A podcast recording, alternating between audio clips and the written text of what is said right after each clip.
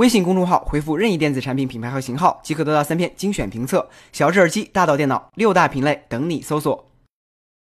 今天凌晨，全球规模最大的电子娱乐盛会 E3 在洛杉矶开幕。此次大会内容无论软件还是硬件都十分丰富。首先，美国 EA 赶在展会开幕之前便发布了多款新游戏，其中竞速系列新作《极品飞车：复仇》增加了故事性。从游戏实际展示的视频来看，俏皮的人物对话和劫持卡车的桥段很容易让人联想起《速度与激情》。同时，新作还更改了旧作需要全程联网的设定。《极品飞车：复仇》将于今年十一月七日正式发售。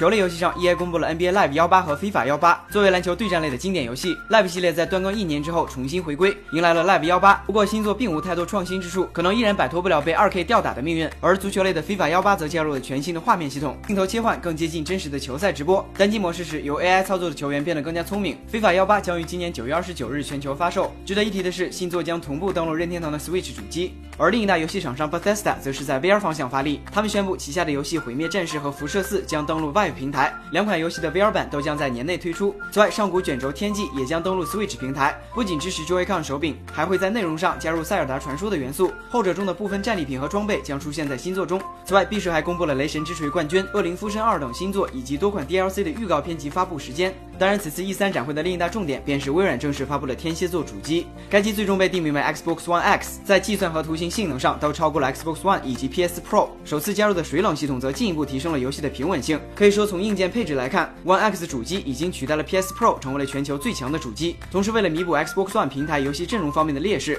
此次跟随 One X 发售的游戏数量达到了四十二款，在游戏数量和题材丰富性方面有了提升。新主机拥有黑白两种配色，价格为四百九十九美元，将于今年十一月七日发售。等不及的朋友可以考。虑一下刚上市的国行 PS Pro。接下来看喜闻乐见的苹果消息。当具有中国特色的打赏逐渐成为一种经济模式时，苹果作为 iOS 平台的拥有者，当然也希望分得一杯羹。在前段时间将微信文章赞赏功能判定为应用内购买，迫使腾讯下架了 iOS 平台的赞赏功能后，苹果又盯上了中国直播应用中的打赏功能。六月十一日，苹果开发者网站更新了 App Store 审核指南，正式将中国的打赏定义为应用内购买行为。也就是说，对于用户的任何打赏行为，苹果作为平台方将抽成百分之三十。对此，有的 App 将苹果的过路费转嫁给用户，有的平台则选择自行承担。原来苹果也有眼。红的时候，终于明白苹果的市值为何总是全球第一了。对于腾讯来说，尽管受到苹果的左右夹击，但其支付业务正在逐渐兴起。目前，在中国第三方移动支付市场，支付宝占比百分之五十三点七，而财付通为百分之三十九点五一。不过，据外媒报道，财付通去年十二月的交易笔数已经超过了六亿笔，预计二零一八年将超越支付宝。当然，这次苹果就真的只有眼红的份儿了。